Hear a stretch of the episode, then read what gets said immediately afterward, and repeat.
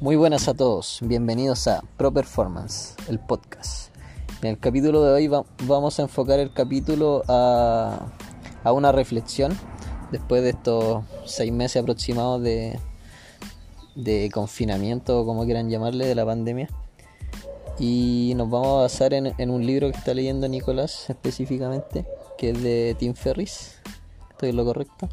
De Tim Ferris. Nos vamos a enfocar en 11 preguntas que que es las que se basa el libro, que yo creo que nos puede servir a todos y vamos a responderla a nuestra perspectiva y a nuestras vivencias. Quizás se las pueden plantear cada uno de ustedes en sus casas y van a ver, pueden ver algo bastante positivo en, esto, en estos seis meses, para algunos más fáciles, otros más difíciles, de muchos cambios y de progreso, llamarle fracaso también en algunos casos, por trabajo, etcétera.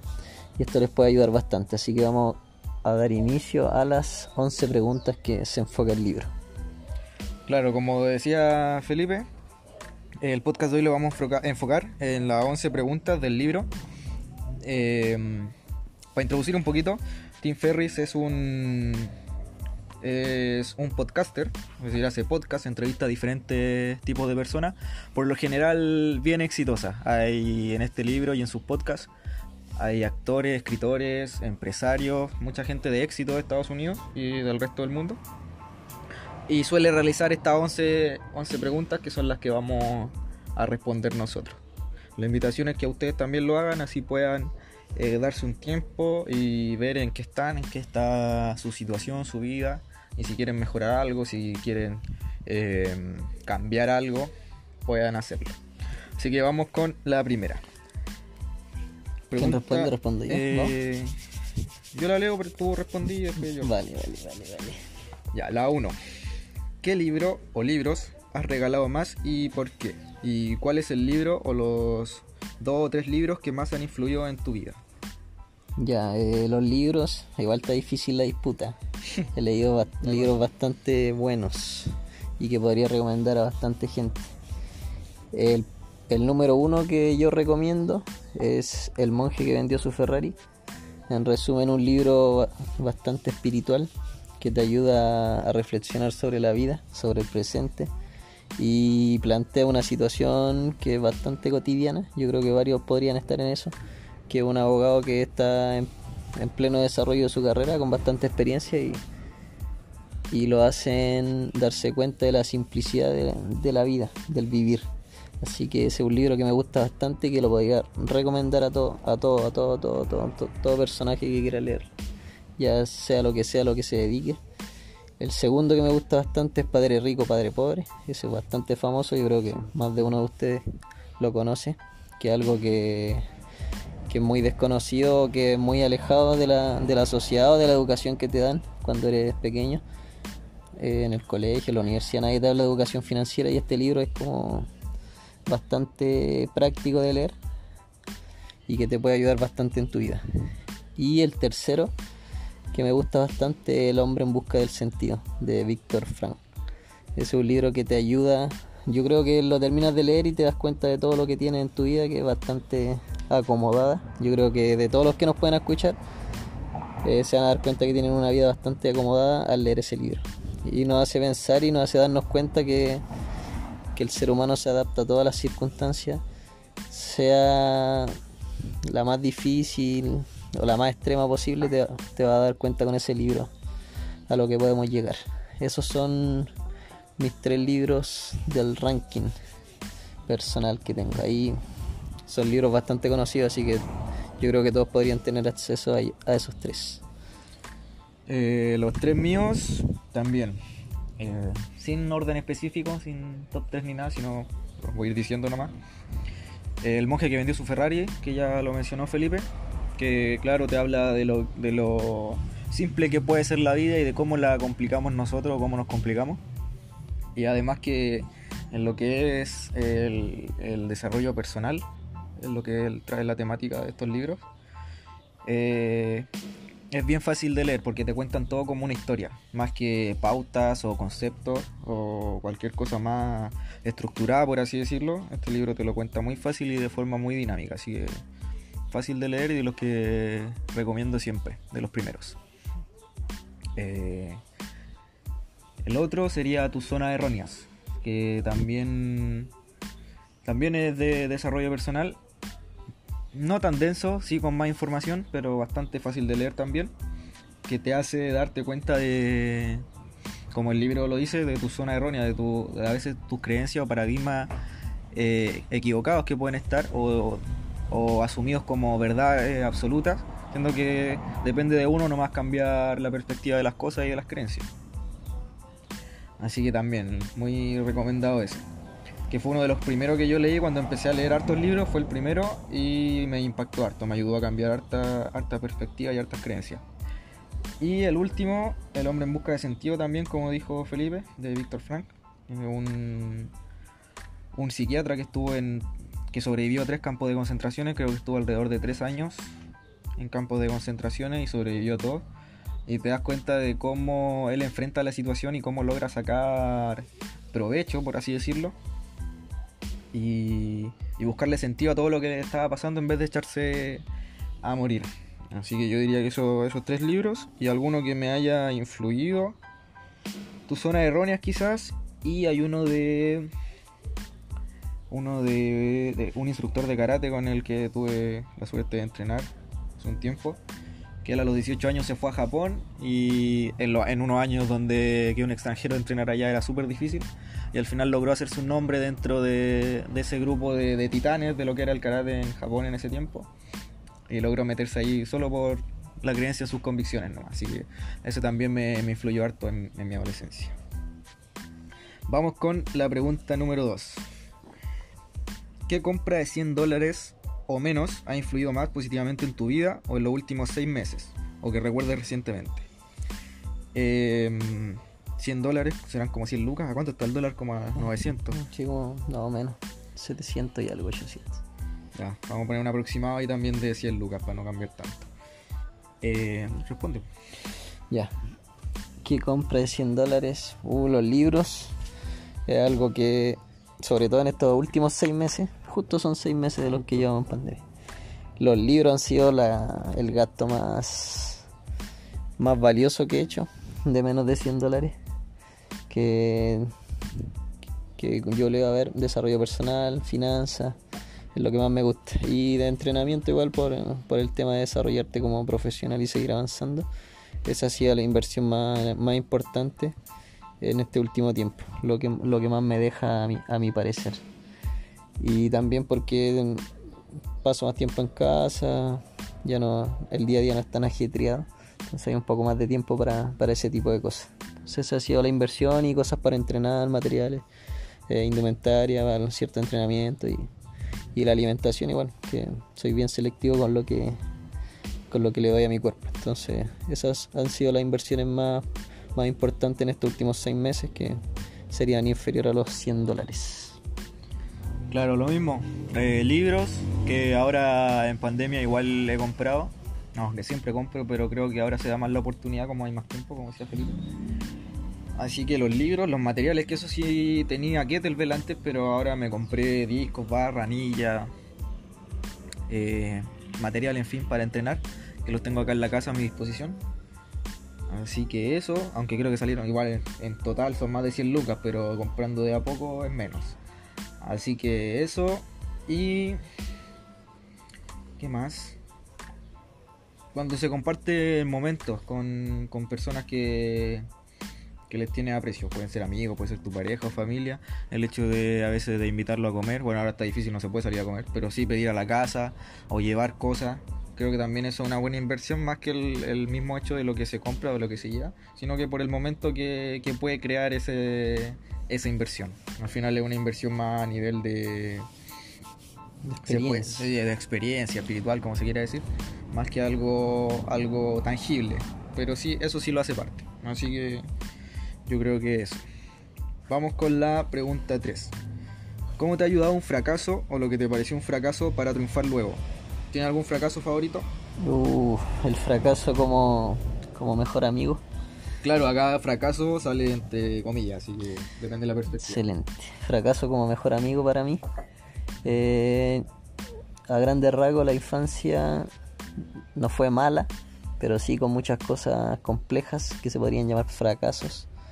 eh, que me transformaron en, lo que soy ahora. Entonces les tengo bastante cariño a esos fracasos de la infancia. Claro, en el momento tienen otra perspectiva, se torna un poco negro, pero cuando ya se supera o cuando lo logras ver de otro punto de vista, te das cuenta que fue el forjador de, lo que eres ahora. Entonces, en ese caso, el fracaso como mejor amigo y un fracaso así como un ejemplo de ahora llevarlo a la actualidad es como lo que pasó con la pandemia, me hizo cambiar mi, forma de trabajo, me, quitó ese lugar de trabajo y pude de eso mismo sacar algo mucho mejor que manejar yo mis tiempos, trabajar solo y súper bien. Yo creo que aquí seguimos con pandemia o sin pandemia de la misma forma, entonces en, en ese fracaso entre comillas pude sacar algo bastante bueno. Eh, también en la infancia eh, tampoco tuve una infancia mala para nada, no, no me quejo, de hecho la recuerdo con bastante cariño.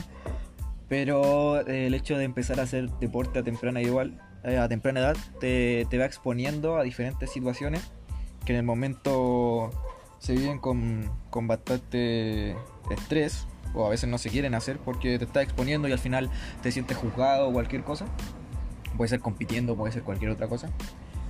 Pero ahora, a día de hoy, eh, creo que eso me ha formado un carácter, me ha hecho querer exponerme a probar diferentes cosas, dependiente si me va bien o no, si me sale bien o no. Creo que eso me ha desarrollado un carácter de querer siempre intentar las cosas, independiente de todas las veces que, que vaya fallando o fracasando.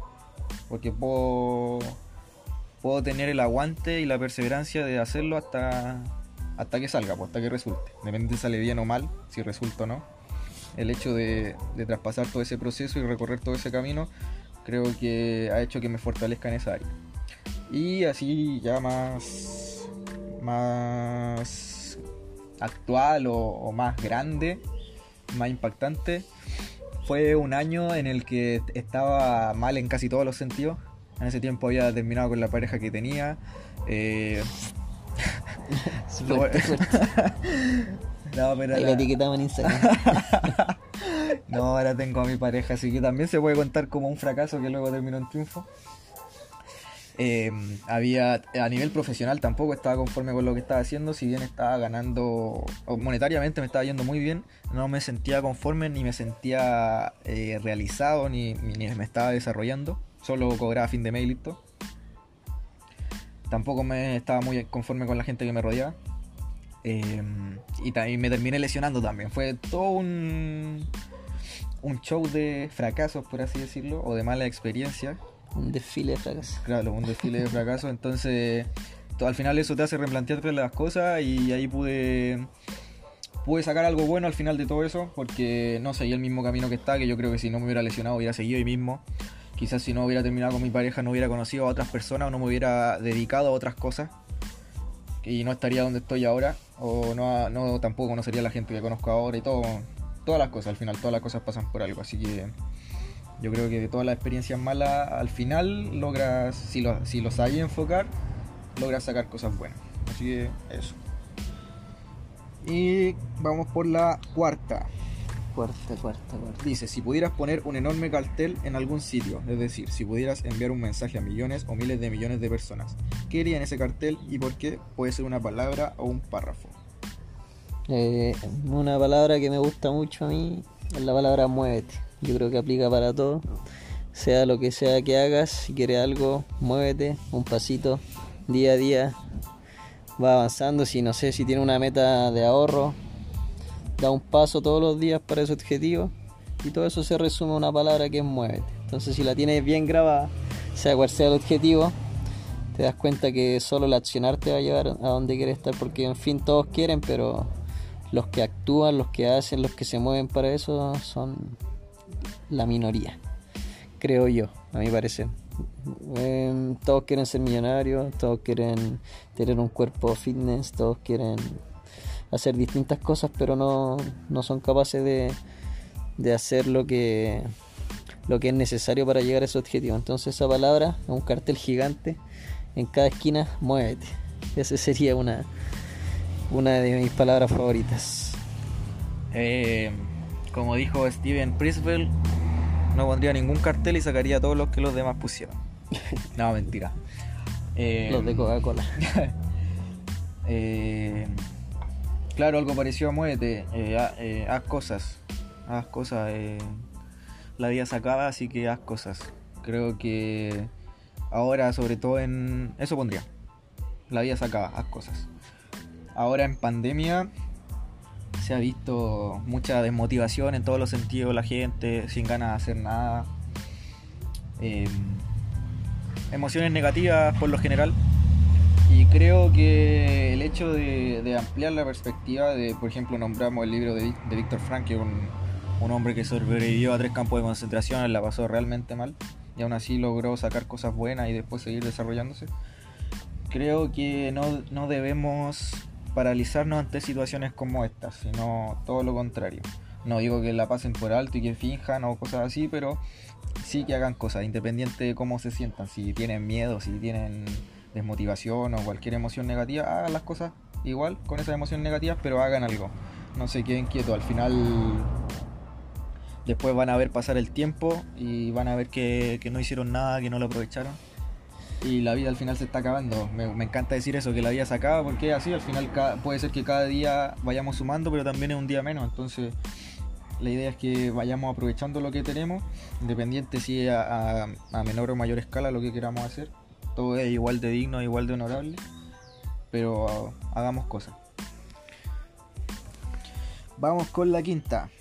¿Cuál ha sido la, la mejor inversión o la más rentable que has hecho en tu vida? Puede ser una inversión de dinero, tiempo, energía, etcétera. Uh, en inversiones, a ver, partamos El Por lo más- último. La que más he hecho, la que la primera que se tenga a la mente porque es la más grande. Eh, ahora último la bicicleta es lo que tengo más latente. Compré una bicicleta bastante buena. Eh, aprovechando esta pandemia, que había un poco más de tiempo, empezar a hacer ciclismo. Más adelante igual me gustaría años, yo creo, hacer un triatlón por ahí, un Ironman. Entonces hay que partir por algo. Y invertí ahora en la bicicleta y el tiempo que he invertido en, en todo lo que hago. En el día a día, el tiempo que estoy invirtiendo en entrenar, el tiempo que estoy invirtiendo en, estudiar, el tiempo que estoy invirtiendo en desarrollarme como persona, el tiempo que invierto eh, en mi familia, amigos, pareja, todo, todo ese tiempo es bastante, bastante gratificante para mí. Yo creo que una de las mejores inversiones, es más que dinero de lo que he invertido, yo creo que el tiempo que he invertido en las cosas que me gustan es como lo más valioso que, que rescato y, y en fin el tiempo algo que no se puede recuperar, entonces siento que está más que bien invertido el tiempo que, que paso día a día con, con todo lo antes ya nombrado. Eh, sí, igual. Creo que la, la inversión más grande que, que he hecho en mi vida ha sido en mí, aunque suene egocéntrico. Pero creo que, que si no invertimos en nosotros no tenemos nada bueno que entregar al resto. Entonces, creo que eso, a invertir en mí. Yo soy una persona que me gusta tener mi- mis momentos a solas, eh, leer, aprender cosas, pasear, escuchando un podcast o escuchando música o lo que sea.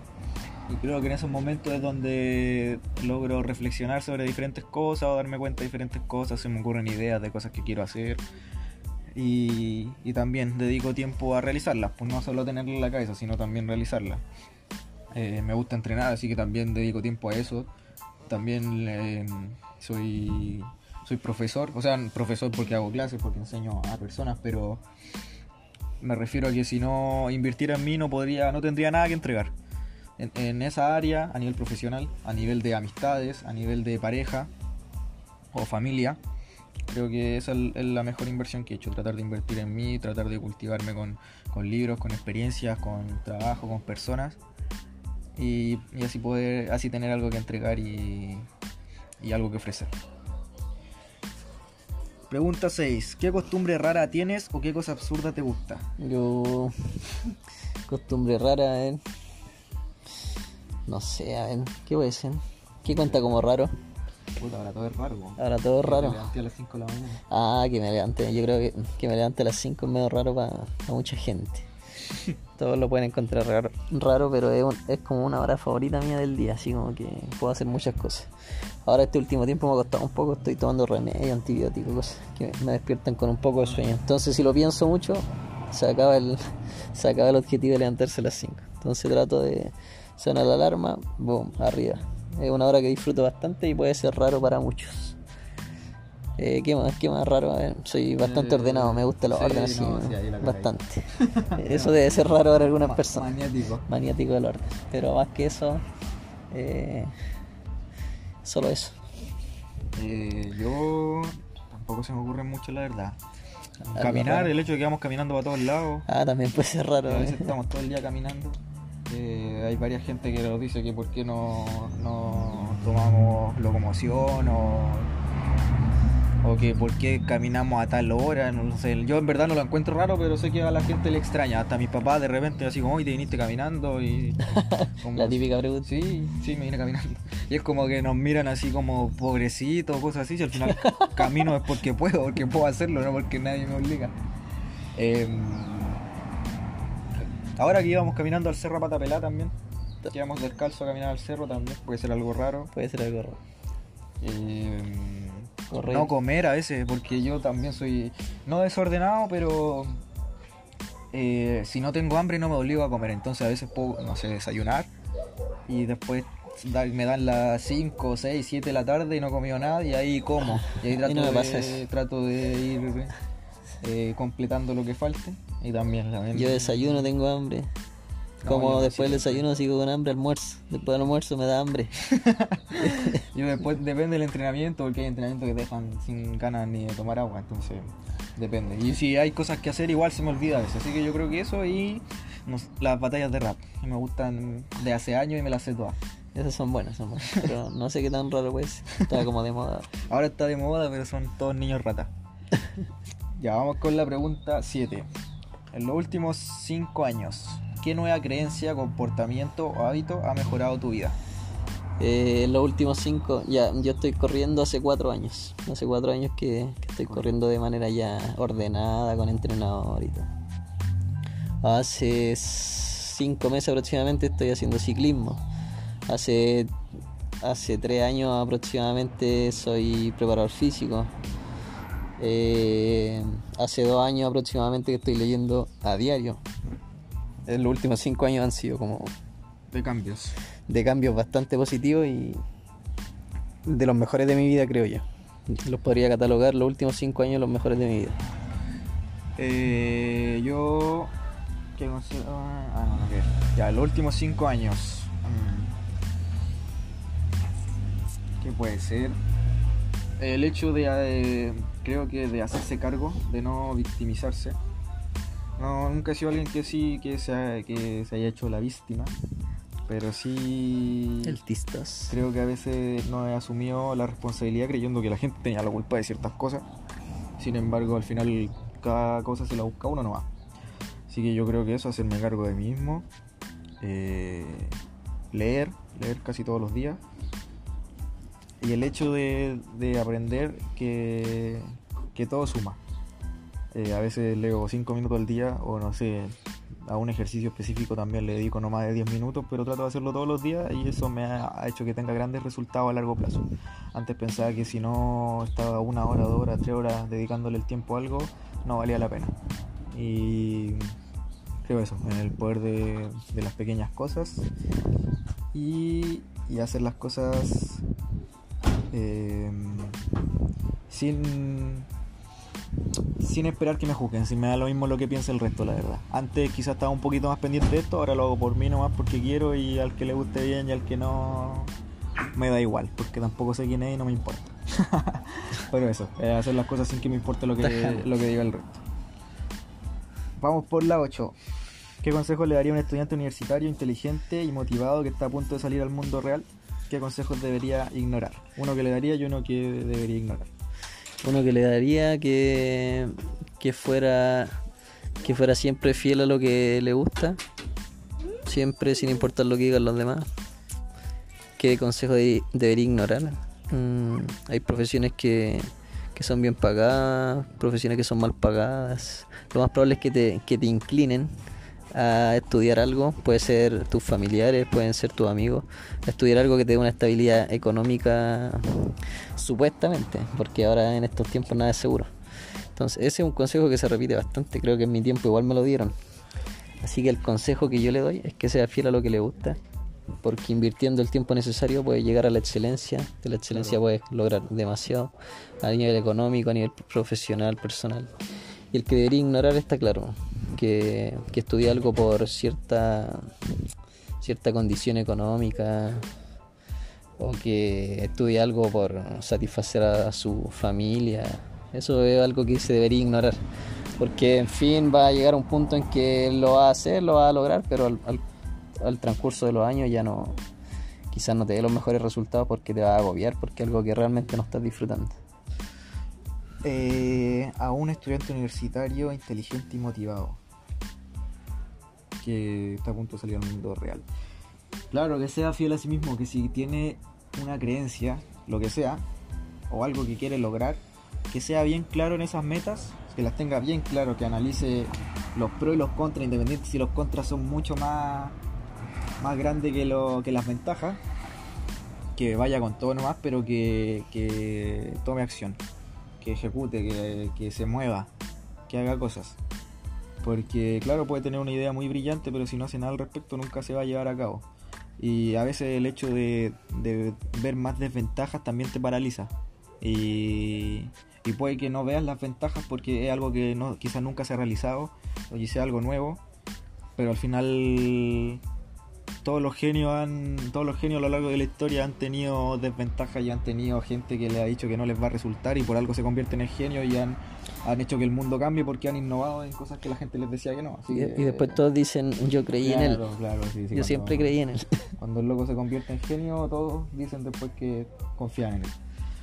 Y un consejo que debe ignorar, eso mismo, que la gente que le diga que, eso no va a resultar, que no vaya por ese camino o cualquier cosa, que sea fiel a sí mismo. Si él tiene esas convicciones y está realizando algo al respecto, que siga nomás independiente de los fracasos, de todas las desventajas que tenga en el camino. Si cree en eso y va a muerte con eso, eh, que le dé nomás. Vamos con la 9. ¿Qué malas recomendaciones oyes en tu profesión o especialidad? La primera que no hay trabajo. Estaba a escribir un libro. Estaba a escribir un libro. Eh, no sé, la profesión de nosotros es como que se limita todo a un gimnasio. Claro. Claramente, ahora yo creo que hay varios que se han dado cuenta con la pandemia que no hay gimnasio, que la profesión es mucho más amplia que eso. Yo siempre lo tuve claro ya que nunca fui fanático de los gimnasios. Sí, realmente he trabajado bastante en gimnasio desde que salí es algo que no, no, te limita, no es, ese campo reducido que tanto te, tanto te dicen. Claro. Y que no hay trabajo, yo creo que es una excusa para no hacer nada. Esperar que alguien te lo dé o que te lo dé en las manos o que te vaya a esperar a la casa el trabajo ya. Ya eso es, es algo muy, muy malo. Y no solo en la profesión nuestra, sino que en, en bastante he escuchado lo mismo. Así que esto se liga un poco más con lo que tienes que ser fiel a ti mismo, a lo que te gusta hacer y las cosas se te dan igual. Y obrar bien, eh, dedicar tiempo y ser constante, son como las claves de todo. Yo creo que no solo en lo nuestro, sino que en todo. En ser repetitivo día tras día, con ganas, sin ganas. Ahí tienes que plantearte bien el asunto. Y esto creo lo que estoy hablando creo que se relaciona con otra pregunta, así que lo vamos a dejar para la, para la otra. Eh, malas recomendaciones, sí, lo mismo, que no hay trabajo. El, casi siempre lo que te dicen en al momento de entrar a la carrera o, de salir, o de hecho tus mismos colegas te pueden decir que no hay trabajo, que, que pagan poco, eh, que mejor es. Bueno, lo del hecho de estudiar otra cosa también creo que es válido si uno quiere complementar y perfeccionarte, pero también se puede hacer incluso hasta sin carrera. Entonces, creo que son más. Eh, cuando dicen eso, lo dicen más como limitación en vez de progreso. Entonces, esas cosas al final, claro, los contactos y el trabajo se lo hace uno nomás. Eh, si no te va bien es tu culpa, no es culpa de nadie más. Si no tenés pega es tu culpa también, hazte cargo y listo. Así que eso. Vamos con la 10. En los últimos 5 años, ¿a qué he aprendido mejor a decir que no? Puede ser cualquier cosa, distracciones, invitaciones. ¿De qué cosas te diste cuenta o qué cosas te replanteaste que te ayudaron a hacerlo? ¿Algún otro consejo para decir que no? Eh, a decir que no en cosas que realmente esto va de la mano con el tiempo.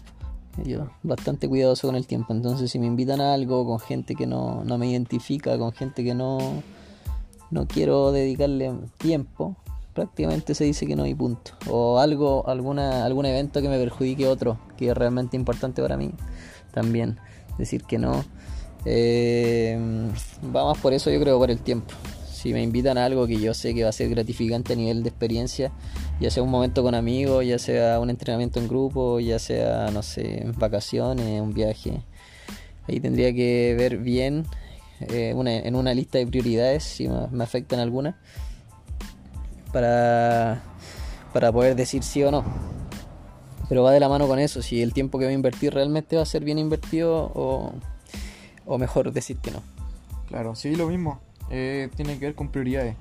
Eh, cuando tengo, tengo algo concreto que, quiero o que creo, es mucho más fácil decir que no. Y suele ser esto a, invitaciones a, a o a juntas con amigos, cosas así, que al final a los dos nos gusta y creo que a todos en verdad. Pero a veces tenemos otras cosas a las que darle prioridad, entonces eso nos hace decir que no a esa a esas invitaciones o a esos momentos. Está claro que hay, hay momentos, hay momentos y hay tiempo para todo, pero el hecho de, tener las cosas claras y de tener prioridades y de, estar enfocado en lo que uno quiere, se te hace más fácil para poder decir que no. Ese sería mi consejo, al final tener prioridades, tener cosas claras y decir que no. A mí me pasa que a veces en verdad quiero y digo que sí y después digo que no. que como que quiero y después no quiero. Característica de Nicolás. Pero no me cuesta decir que no en ese sentido. Digo que sí porque quiero, en el momento quizás quiero, pero después me replanteo la situación bien y después digo que no. Tengo la suerte de que mis amigos igual me entienden, así que tampoco se generan mayores conflictos. Pero eso, si quieres decir que no a algo, eh, ten las prioridades claras. Si al final eso, más que más que decir sí, como decía Steve Jobs, decir sí a, las cosas, en estar enfocado. Al momento que decimos sí a algo, le decimos no a otra cosa. Todo tiene que ver con lo que a lo que le es prioridad nomás. El que mucho abarca, poco aprieta. Así es. Y vamos con la última. Cuando te sientes agobiado o perdido o notas que te has desconcentrado, ¿qué haces? ¿Qué hago? Sí, hay días que uno se siente agobiado, perdido y no quiere hacer nada. Te desconcentra, no sé, que hace es pensar en que si realmente el tiempo que estoy perdiendo en agobiarme me va a servir de algo para el objetivo final. Porque sé que si, no sé, si me desmotivo una semana, no sé, con el entrenamiento, sé que cuando esté motivado voy a decir, hoy, ¿por qué me perdí estos siete días de entrenamiento? Si eso me va a repercutir, prefiero hacerlo con ganas o sin ganas, en fin, son emociones y te durará un día, un par de días, una semana, un mes. Pero después cuando eso pase, te vas a arrepentir de no haberlo hecho, entonces, porque en fin es una oportunidad de seguir avanzando y no lo hiciste.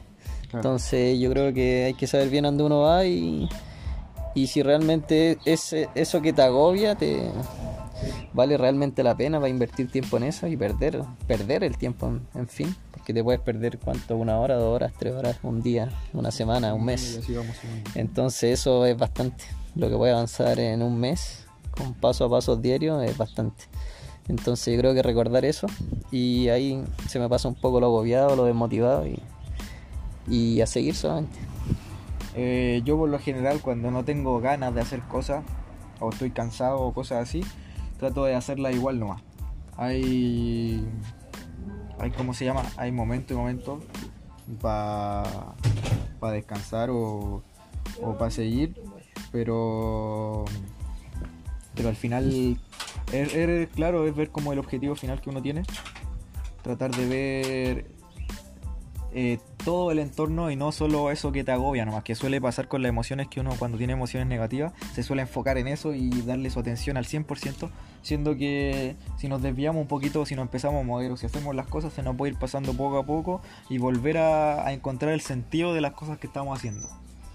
Entonces, eso, yo al final trato de hacer las cosas eh, independiente de cómo me sienta, si me siento triste o, sin ganas, trato de hacerla igual. Obviamente no se espera el mismo resultado que cuando uno está con toda la disposición, pero creo que ese pequeño trabajo igual suma.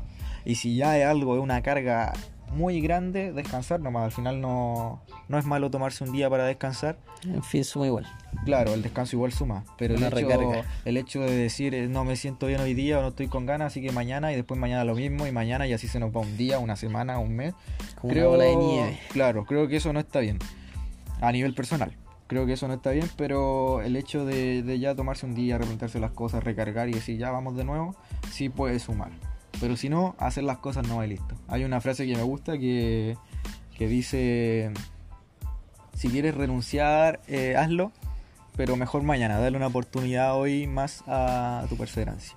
Así que yo creo que eso, si, si se quiere descansar, que se haga, pero que sea para volver con más fuerza, no para ir sumando motivos para no hacerlo. Igual todos se conocen, todos saben cómo funcionan mejor. A veces unos pretenden, pretenden tomarse un descanso y le hace bien, otros no le hace bien y así yo creo que hay que irse conociendo, qué te hace mejor. Y ahí vas a encontrar el mejor método de, para obtener los mejores resultados de todo. Y bueno, nos hemos alargado bastante en este podcast. Está bastante buenas las preguntas. Espero que les sirva de reflexión y nos vemos en el próximo capítulo. Chaito.